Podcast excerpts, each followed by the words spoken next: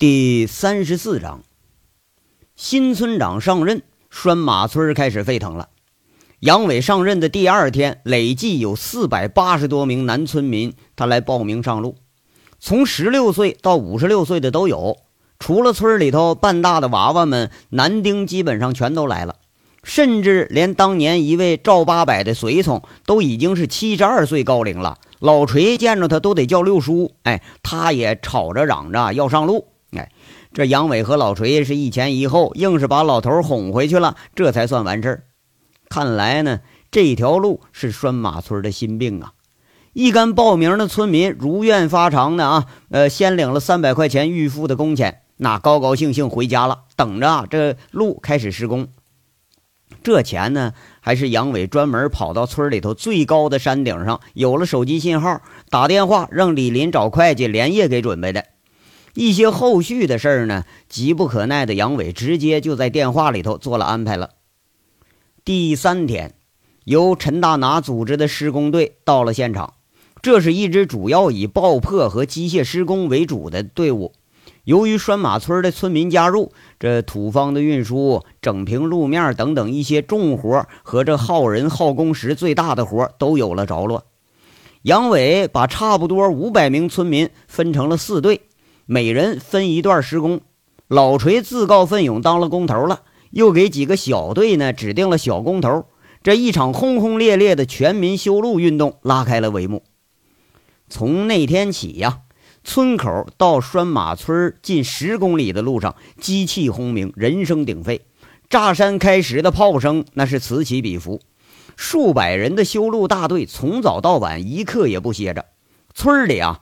以杨伟为首，组织全村妇女开大灶，哎，架起十口大锅，每天两餐干饭。杨伟给村民们的口号呢，就是大米白面，顿顿有肉，干的越好，吃的越好。哎，这两天那就把这个李林和大刚也给忙坏了。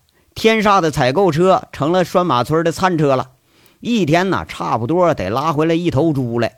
每天这俩人采购到了村口呢。锯子就赶着大车往回拉，这杨伟啊，兴之所至，连凤城他也不回了，高高兴兴的领着这一大帮老娘们当成大厨了。那些老人呐，能走得动的，都主动过来帮着生火，帮着吊煤，弄点引火柴火。那整个这就是全村总动员呐。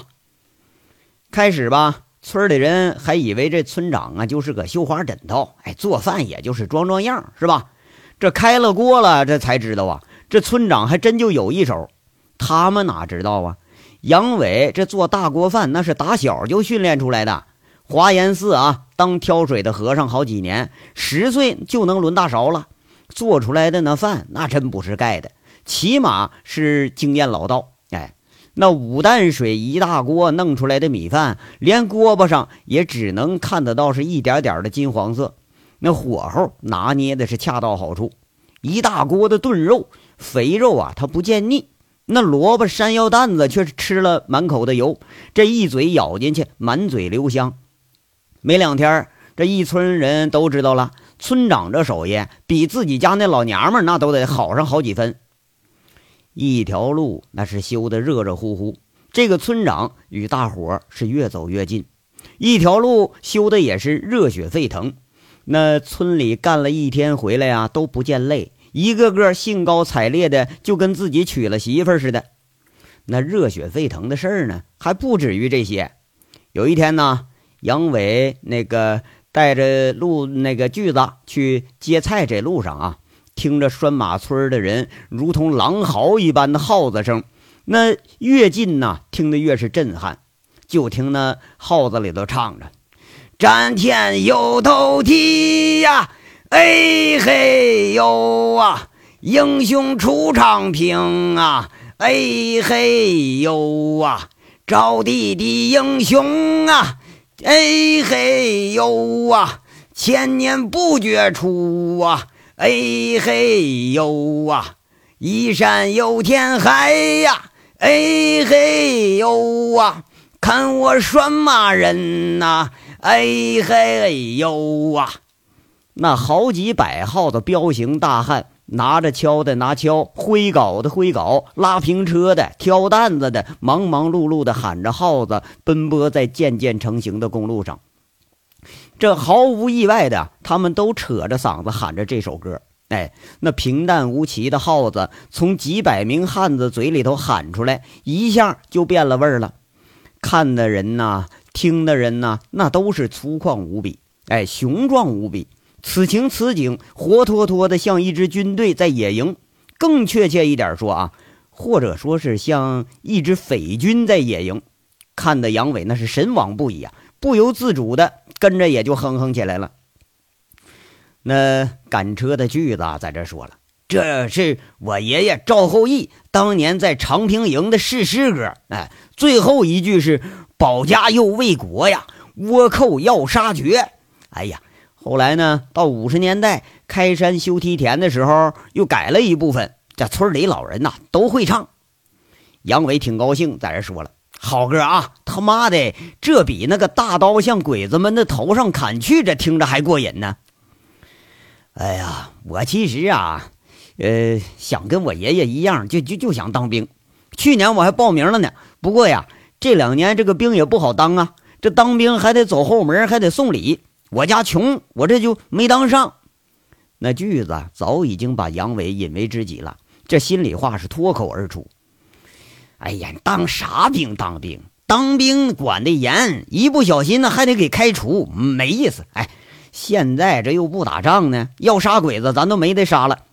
真要打起来哈，咱自己组个军队，就跟你爷爷一样，咱们组织个拴马营。这杨伟啊，说的自己都哈哈大笑，一不小心把自己那点糗事给说了，那句子也是跟着笑。到第十七天的时候，这矿井供电线路修复以后，第一批矿用设备到位了。在运往矿井的路上，这时候出岔子了。那个康明斯啊，在开往矿井的环山路上爆胎了，一条轮子陷到了路外，三十多吨重的大设备撂在了半道上。那这还是是前期的设备，按照杨伟和陈大拿的设计呢，要先紧着呀，把雨沟这离村较近的矿给开动起来，然后再开另一个口子。谁知道啊，这第一次运货就出了意外了。那俩司机按照陈大拿的交代，一大早摸到了村委会了。杨伟一听，他也急了，这事儿还真就没遇见过呀。一转心思，大清早啊，就把老锤从被窝里给拽出来，让老锤他想想办法。哎呀，锤锤叔，咋办呢？那坡太陡啊，左边山壁，右边是沟，哎，车现在上不去呀，就怕上去了也出不来，咱咋办呢？这是啊。没经历过这事儿的杨伟，他是一脸的火急火燎啊！哎呀，穷毛娃，干什事儿也弄不成呢？走，咱去看看去。这老锤一披衣服，俩人出了门，锯子呀也跟着出来了。仨人走到现场时候，天都已经大亮了，那情景却是很吓人呐。那个康明斯的前轮有一只已经陷到悬崖外边去了。下面那就是二十多米的深沟，哎，要不是车身重的话，估计早都翻下去了。整个车身斜斜的撂在路上，看样子是很危险。那俩司机远远看着，这脸都白了。话说佛爷当年也去过山西啊，他说这个一点都不玄乎。哥们上那儿去上人家吃饭去，一个个那司机都他妈喝完酒了，酒驾，然后走这个悬崖的路。那时候给我吓得，我跟你说，佛爷腿都直嘚瑟。咱咱不扯那王八犊子了啊！接着往回说，这老锤一看之后，他是一脸淡定，哎，丝毫不见慌乱。这时候他比杨伟是强多了啊，在这儿吩咐了那个锯子回床上去叫人啊，那个缆绳、钳子、撬杠都带着啊，打钱咱们拉车。这锯子应了一声，小跑着就走了。杨伟看着老锤，他就心虚呀。小心翼翼地问着：“那个锤锤锤叔啊，你咋的？你准备用绳子拽呀？啊，那咋了？那不是吧？啊，这玩意儿不得有个几十吨呢？那能拽动啊？那玩意儿啊？”杨伟大呼小叫，就在这问了：“哎呀，哼，你这个小球娃呀，见过上世面呐？啊，现在这个双马村整个村都是老一代把山给削平了的，哎，靠的就是人膀子，你懂个球呢？老锤是一脸不屑呀，那就跟教育儿孙似的，在这损着杨伟呀。嘿，我操！哎，我还就没见过世面了，我就没见过。杨伟啊，是又好气又好笑，他气愤地说完一句：“哎，我懒得跟你扯。”哎，不过呢，他还真就想看看这老锤呀，到底是有多大的本事。一会儿不行啊，咱就得上山顶拿电话呀，打电话告诉陈大拿了。这拴马村，你要不站到最高的地方，手机根本就他妈没信号。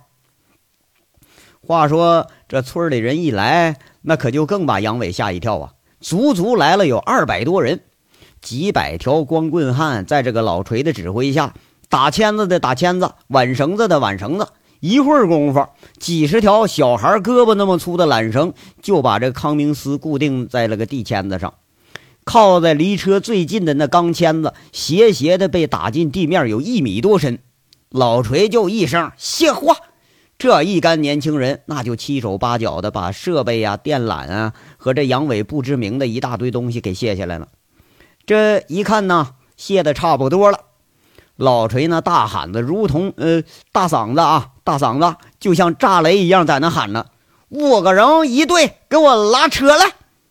只见那汉子们个个呸呸两口就给吐在手心上，俩胳膊一捋呀。就在老锤一字一顿、咬牙切齿的喊着“一二三，使劲儿！”他喊的这种号子声中呢，那缆绳啊就绷得如同弓弦一般。上百名大汉身体拉成了弓形，一声声震天的喊呐。这号子声响起以后，车子缓缓地动了。那俩司机和杨伟看的是目瞪口呆呀，眼珠子差一点和口水一样吧嗒吧嗒掉在地上。这一下子醒悟过来呀，就又兴奋的如同小孩一般，跑上去加入了这拉纤的行列里头。这一毫米呀，一厘米呀，那老锤浑厚的一二三，嗨哟！这接连不断喊的号子声中，仿佛啊有种魔力。哎，那几十吨重的大康明斯缓缓的回到了路面上。你说我操！哎，就这玩意儿，居然是靠人膀子就给拉回来了。杨伟看着这意想不到的奇迹，竖起大拇指，大翻感叹：“你说我操哈，这玩意儿厉害厉害啊！战天斗地，人定胜天。这拴马村这帮老爷们儿了不起。”那老锤此时那是意气风发，大呼一声：“娃们，把东西拾掇好了，抬到矿上去！”一群汉子应着，三五成群，手脚麻利的把那个成箱啊、成捆的东西扛上了肩膀。一个人不行的上俩，俩人不行上四个，四个人不行上八个。一转眼的功夫，大大小小的货物全都是扛上了膀子。这一群人吆喝着，缓缓地走动起来。从来没干过这活的杨伟，此时对老锤这种啊，那是惊为天人了啊！就这个笨办法，居然是都能想出来，而且他还居然就管用。你说我操了，这老锤是一点都不笨呐，我他妈才是笨呐！啊，看来呢，这行行出状元，力气活那也是一门学问。一干众人走远了，两个司机开始架起千斤顶啊，换备胎。杨伟这才从惊讶中吸了吸嘴唇上流出来的口水，回过神来，忙上前给这赵铁锤递上根烟，点着火，拍马屁似说：“哎呀，锤锤厉害啊，这真厉害！那老锤很得意，吐口烟说了：“哼，这算个球啊！啊，我十三岁的时候就在这山上打猎，一个人我能把那三百斤的山猪拖回来啊！现在这娃们呐，还是不拿弓不上山不行了。搁我爷爷那一代哈，村里头最厉害的小子，一个人就能放倒一头牛。”哎呀，那那那那是那是啊！杨伟虽然他不大相信，但是还是拍着马屁，一路咱给你拍到底。哎，锤叔，你老那真是拴马村的这个啊！杨伟一边说呀，一边竖起个大拇指，在这又是一顿拍呀。哎，叔啊，咱这路还得多少天呢？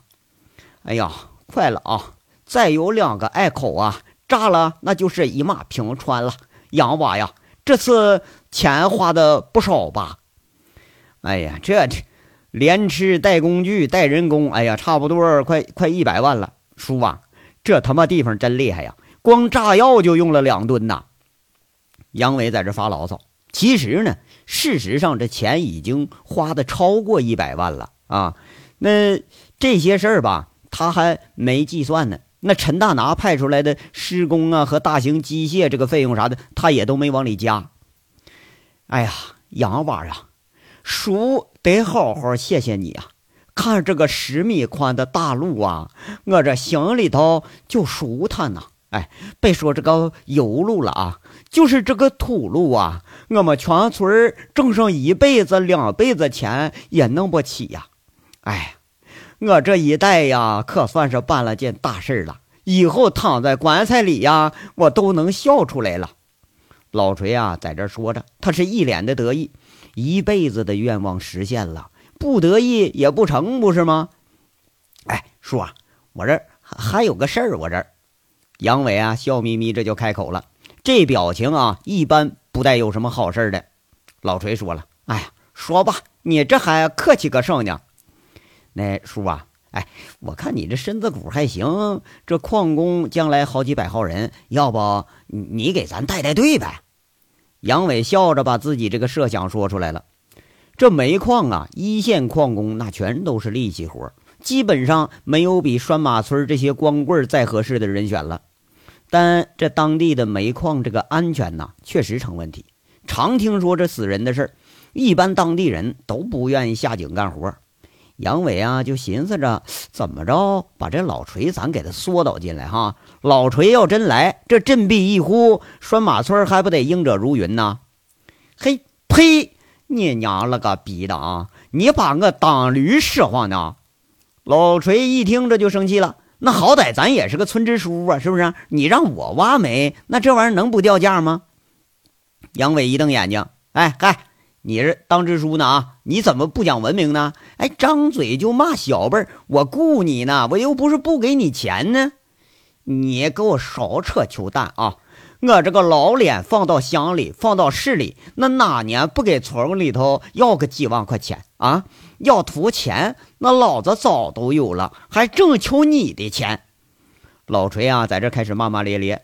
你说，哎哎哎！你都这么大人了啊，你还好意思说呢？天天上门讹人家钱，你还有功了是不是啊？啊，哎，我这给你找正事儿干呢，省得你吊儿郎当的。你这杨伟话没说完，他掉头就跑。要说为啥呀？这个老锤呀，他那动作太明显了。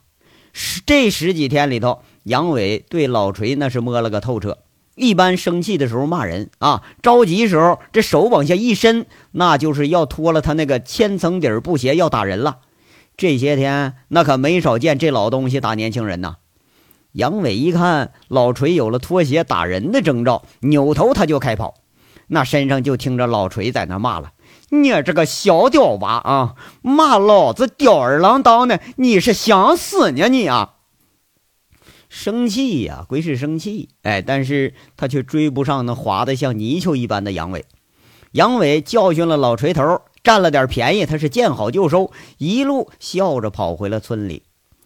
这章到这儿就说完了，下章稍后接着说。感谢大家的收听。